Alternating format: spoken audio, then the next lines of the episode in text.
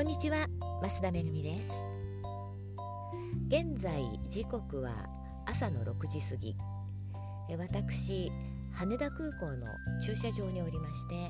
これから神戸出張となります。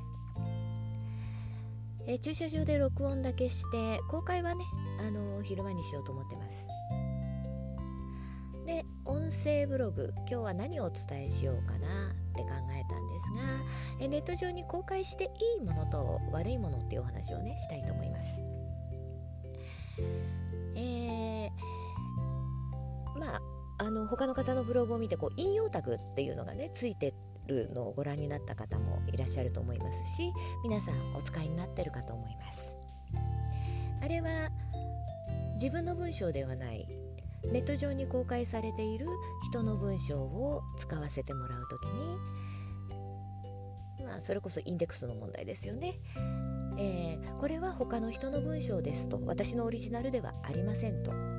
いうことで引用タグをつけてどこから引用したかっていうのをねちゃんとあの明記しなければいけないルールになっているわけです。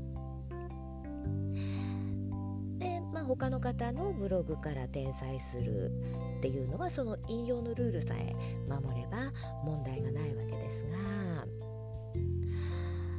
えーと、例えばお客様の声をメールでもらった時それも引用タグ使うのかって言われたら私は使わなくていいと思うんです。っていうのもネット上に公開されてないものですのでえー、引用タグは必要なく、まあ、ここがお客様の声だって分かるようにね載せればいいと思うんですがもちろんそのお客様に許可は必要です。これをブログに載せさせてくださいねっていうような許可は必要となります。それからブログに他の人のツイッターとかフェイスブックの投稿なんかを、えー、載せる場合。もうあれですよね。スクリーンショットとかではなくって本来きちんとその投稿そのものを貼り付けるっていうのがあの基本的なルールになります。ただね Facebook の場合はあのアカウントをお持ちの方じゃないと見られないっていうのもあってちょっと難しいですよね。まあ、要するにその情報がネット上に公開されてるかされてないかっていうのが基準になるんじゃないかなと思うんですけれども。ということはです。例えばアメブロのアメンバー記事。それから、えー、メルマガっていうねその限られた方だけに見せるようなもの。っていうのは基本的には載せちゃいけないものだと思います。そのメルマガに登録するとかアメンバーにならないと見れないものを、まあ、全世界に向けて公開しちゃったらねそれは公開された方は気分良くないですよね。でもしかしたらそのアメンバーだから言えるメルマガの読者だからお知らせできるっていう内容なのにまあ赤の他人がね勝手に公開するっていうのは絶対良くないことです。それとまあ同じというかね例えば個人的なやり取りメールですとかそれからうん、メッセンジャーとかね LINE とか今いろいろなこう通信手段がありますけれどもそこでの個人的なやり取りを第三者にね例えばスクリーンショットを撮って見せてしまうとかっていうのも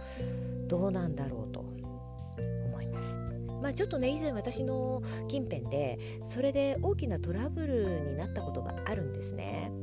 個人的なやり取りをブログに載せるのは良くないと。そりゃそうだっていう事件も以前経験してます。まあその辺は本当あの人としてのねモラルの問題になってくるんですけれどもやはり個人と個人でのやり取りっていうのはその人を信頼してねあの送っているものなのでうんまあ簡単にスクリーンショットを撮ったりね会ってる時に見せられるものではありますけれどもえ節度を持って使っていった方がいいなって思います。はいえということで今日はあのネット上にね公開していいものと悪いものっていうことでお伝えしました。ではではこれから出発します最後までお聴きくださいましてありがとうございました増田めぐみでした。